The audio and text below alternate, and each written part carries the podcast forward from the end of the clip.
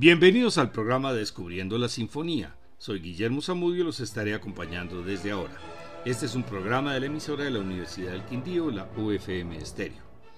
La Revolución Rusa de octubre de 1917 causó graves trastornos en la vida de Sergei Prokofiev. Abandonó San Petersburgo, llamado ahora Petrogrado, y se refugió en el Cáucaso donde vivió durante nueve meses. Pero su labor compositiva no se detuvo y continuó trabajando en diversas obras, entre ellas una sinfonía. En su autobiografía escribe, me pareció que si Haydn hubiera vivido en nuestros días, habría conservado su propio estilo y aceptado algo de lo nuevo al mismo tiempo. Cuando vi que la idea comenzaba a funcionar, la llamé Sinfonía Clásica. La obra fue bien recibida por la nueva sociedad comunista. Prokofiev no, tenía demasiadas inclinaciones políticas y lo único que le interesaba era poder componer con tranquilidad, pero en aquellos momentos el país se deterioraba surgiendo una guerra civil y las condiciones de vida eran cada vez más difíciles, por lo cual el compositor tomó la decisión de emigrar. Viajó durante 18 días para llegar a la costa del Pacífico, luego embarcarse a Japón y después de dos meses pidió el visado para Estados Unidos.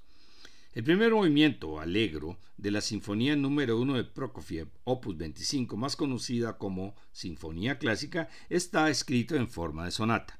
Los temas son alegres sin producirse contraste entre ellos. La sección de desarrollo sigue con el mismo estilo sin producir ninguna tensión. El segundo movimiento, largueto, tiene forma ternaria. Durante uno, después de sus compases de introducción, el violín presenta una graciosa melodía a la cual se une la flauta. Sigue un tema con un delicado lirismo. En la parte central el ritmo es dominado por la cuerda grave y en la parte final reaparece el tema del principio en forma enriquecida. El tercer movimiento, Gabota un tropo alegro, también tiene tres partes. Una melodía sencilla es presentada por la cuerda. En la parte central el contraste lo produce la instrumentación para la madera y el ritmo es más suave. En la parte final el tema parece más concentrado. El último movimiento, molto vivace en forma de sonata, tiene un tema principal de carácter jovial. Un segundo tema en la flauta no entra en conflicto con el anterior. En el breve desarrollo se combinan tres melodías de ritmos parecidos, enlazando con la reexposición y terminando con una precipitada carrera que se detiene súbitamente. Escuchemos la interpretación de la Royal Philharmonic Orchestra dirigida por Yuri Simonov, grabación de 1996.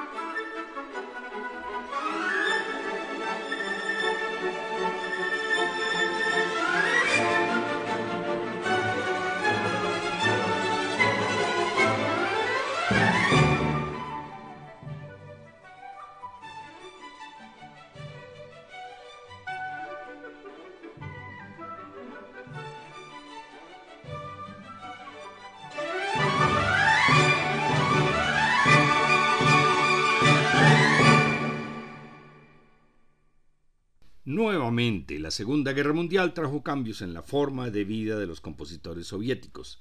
En agosto de 1941, varios músicos fueron evacuados de Moscú al Cáucaso, entre ellos Prokofiev. Allí comenzó a trabajar en su ópera Guerra y Paz, según la la novela de Tolstoy. En 1942 produjo la música para la película Iván el Terrible y en mayo fue la primera audición de la música de Guerra y Paz interpretada en piano. En el 43 se encontró en Perm con el personal del Teatro Kirov evacuado de Leningrado y en octubre regresó definitivamente a Moscú. En 1944 viajó a Ivanovo, donde vivían y trabajaban varios destacados compositores soviéticos, y allí, después de muchos años sin prestarle atención al género, escribe su Sinfonía número 5, opus 100. Es una gran obra de carácter épico inspirada en los días que se avecinaban con la gran victoria de las tropas rusas. Se estrenó en enero de 1945 dirigida por el propio compositor. El primer movimiento andante empieza directamente presentando su potente tema principal mediante flautas y fagotes. Luego es repetido por la cuerda y va cobrando importancia. El segundo tema es presentado por la flauta y el oboe, con matices líricos. El metal inicia la reexposición con el tema principal y el punto álgido se presenta en la coda donde la melodía se levanta desde la zona grave hasta llegar al tutti orquestal apoyado por la percusión.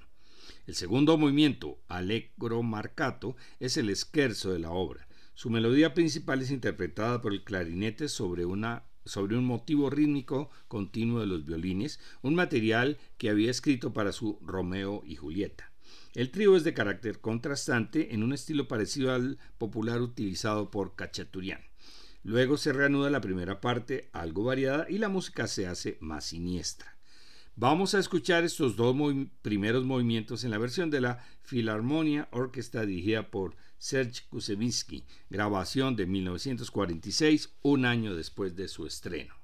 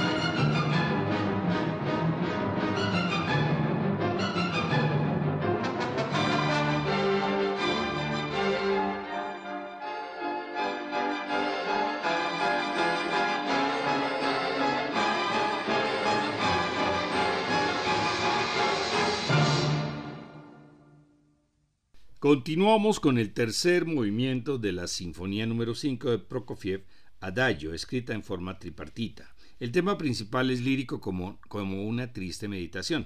El carácter de la música muestra sus raíces rusas. El tema es repetido en forma variada y la parte central es más dramática, llegando en su desarrollo hasta un potente clímax. La recapitulación es reducida con una nueva orquestación. El tema lírico se desvanece en la parte final en sonidos inestables. El último movimiento, alegro guiocoso, comienza con una introducción lenta como una reminiscencia del primer movimiento. Luego el característico primer tema es presentado por el clarinete sobre los acordes de las trompas. El tema se repite mediante una instrumentación más densa y un segundo tema de carácter lírico aparece en la cuerda. La sección de desarrollo es muy abundante en melodías con un material rítmico contrastante, pero domina el carácter festivo en sus ritmos danzantes y aparece nuevamente el tema principal para iniciar la última parte. Una brillante coda lleva la sinfonía a su efervescencia final. Prokofiev escribe una obra de tiempo de guerra en un modo clásico, pero con el diseño moderno e innovador de su propio estilo. No reniega de la melodía del pasado, pero cambia su modo de expresión. La obra refleja la alegría épica de la victoria del pueblo ruso sobre el nazismo. Aunque su contenido no es programático, refleja en sus temas el carácter heroico en el primer movimiento, las fuerzas del mal en el segundo, la tristeza de la guerra en el tercero y termina con un movimiento victorioso. Continuemos escuchando los dos últimos movimientos de la Sinfonía número 5 de Prokofiev.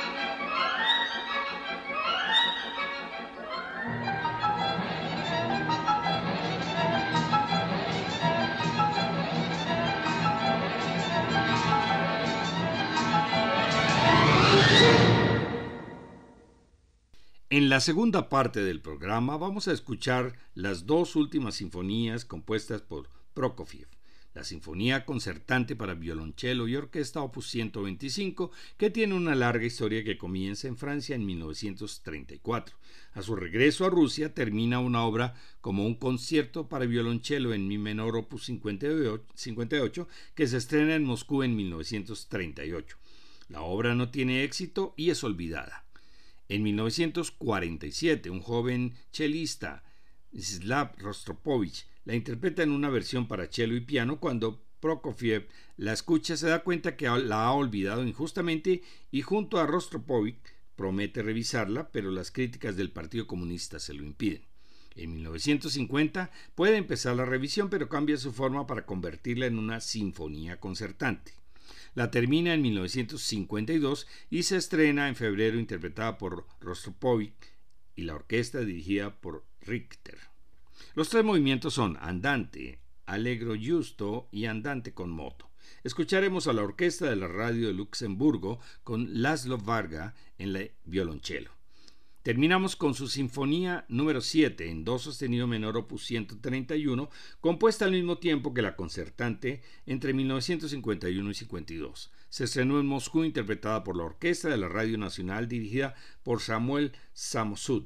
Sus cuatro movimientos son moderato, allegretto, andante expresivo y el último vivace. Vamos a escuchar la versión de la Philadelphia Orchestra sin el segundo movimiento, dirigido por Eugene Ormandy, grabación de 1953, un año después de su estreno. En el próximo programa continuaremos con compositores rusos que se tuvieron que exiliar en Estados Unidos, esta vez con Igor Stravinsky. Todos estos programas se encuentran en la página descubriendolamusica.co para que los puedan escuchar cuando quieran. Les esperamos. Gracias por su audiencia, buenas noches y felices sueños.